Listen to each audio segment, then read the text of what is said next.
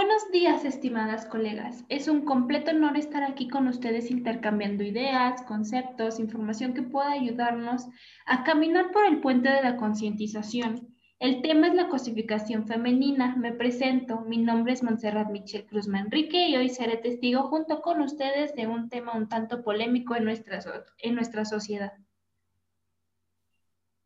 Buenos días, compañera y colega. Mi nombre es Cala Fernanda Gutiérrez Palma y el gusto es mío al invitarme a esta presentación tan importante. Es agradable hablar de información nueva que será a beneficio de la comunidad. Mi nombre es Miriam Rodríguez Vaca y el honor de estar aquí con ustedes es mío. Mucho gusto, mi nombre es María Fernanda Pineda García. Comparto el mismo sentimiento que todas ustedes, compañeras. Qué gran entusiasmo compartir un espacio que hablará de una problemática que nos relaciona a todas. A veces, los seres humanos también podemos cometer el error de cosificar a las personas, es decir, tratar a los demás como objetos. Ahora, profundizando en la cosificación de la mujer, esto se explica si, por ejemplo, valorar a la mujer por su belleza en lugar de por su inteligencia y tratarla dependiendo de este rasgo. O sea que si es bonita se trata bien y si es fea se trata mal. Cabe aclarar que es una forma de violencia machista que nos cuesta identificar como tal por la normalización social que le hemos dado. Exacto, por eso creo que es necesario que conozcamos la forma más común de cosificar a la mujer. Y esa es la cosificación sexual, que básicamente es la reducción de una mujer en su cuerpo o partes de este con la percepción errónea de que su cuerpo puede representarlas en su totalidad. La cosificación se produce cuando se separan las funciones o partes sexuales de una mujer, instrumentalizándola o reduciéndola a dichas partes sexuales. Bien dicho, compañera. También creo que los roles de género cosifican de manera muy diferente a hombres y mujeres, convirtiendo a los hombres en conquistadores y a las mujeres en objetos de conquista.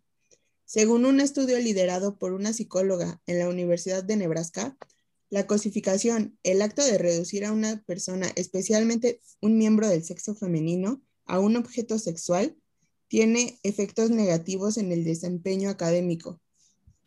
Referente a lo que acabas de mencionar, el hecho de deshumanizar a las mujeres y demostrarlas como objetos no pensantes hace que se instale en el imaginario individual y colectivo la idea de que están a disposición de ser utilizadas cuando y como convenga, además que ellas no tengan nada que decir y también lo normalizamos.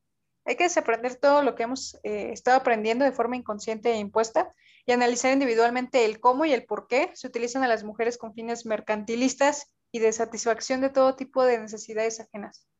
Ante esta situación, se busca concientizar a la población, tanto a hombres como a mujeres, sobre qué es la cosificación y las consecuencias negativas que trae consigo a través de un programa de competencia emocional.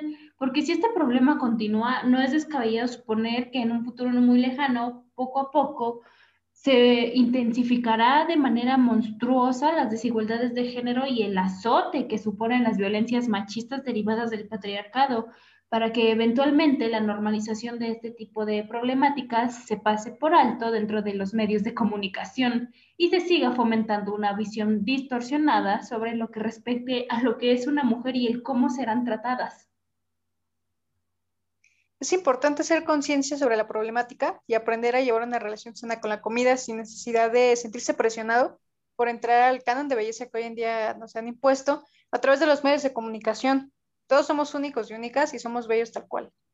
Debemos corregir estas actitudes desde casa para que nuestros hijos sepan que las personas, sin importar si son hombres o mujeres, no solo valen por su físico, sino que tienen muchísimas más cosas que los hacen valiosos e importantes. Y también que de cierta forma, en especial las niñas, no crezcan con este miedo a que las vean como un objeto y puedan crecer plenas y felices consigo mismas. Como ya habíamos mencionado antes, este tema es algo muy grave, ya que yo creo, si no erradicamos esto ahora, después va a ser mucho más grave, porque actualmente ya lo estamos normalizando, que las mujeres solo somos unos objetos cuando no es así, ya que tenemos las mismas capacidades que un hombre pueda hacer. Para poder concluir el tema, proponemos intervenciones incipientes frente a la problemática desde nuestro punto de vista psicológico, con relación a lo visto previamente, es importante generar estrategias que modifiquen las actuaciones de la sociedad sobre cómo es vista una mujer. Por lo cual se propone diseñar un programa que invite a hombres y mujeres a concientizar a la población sobre los efectos de la cosificación hacia el género femenino, a través de talleres informativos acerca de lo que es la cosificación, darles herramientas para empezar a erradicar este fenómeno y así deslindar a las víctimas de cosificación gracias a esta información y a las herramientas de competencia emocional. Y así cerramos el tema, colegas. Fue satisfactorio escucharlas este día y ya nos estaremos escuchando en un próximo podcast. Hasta luego. Gracias a todos, fue un placer.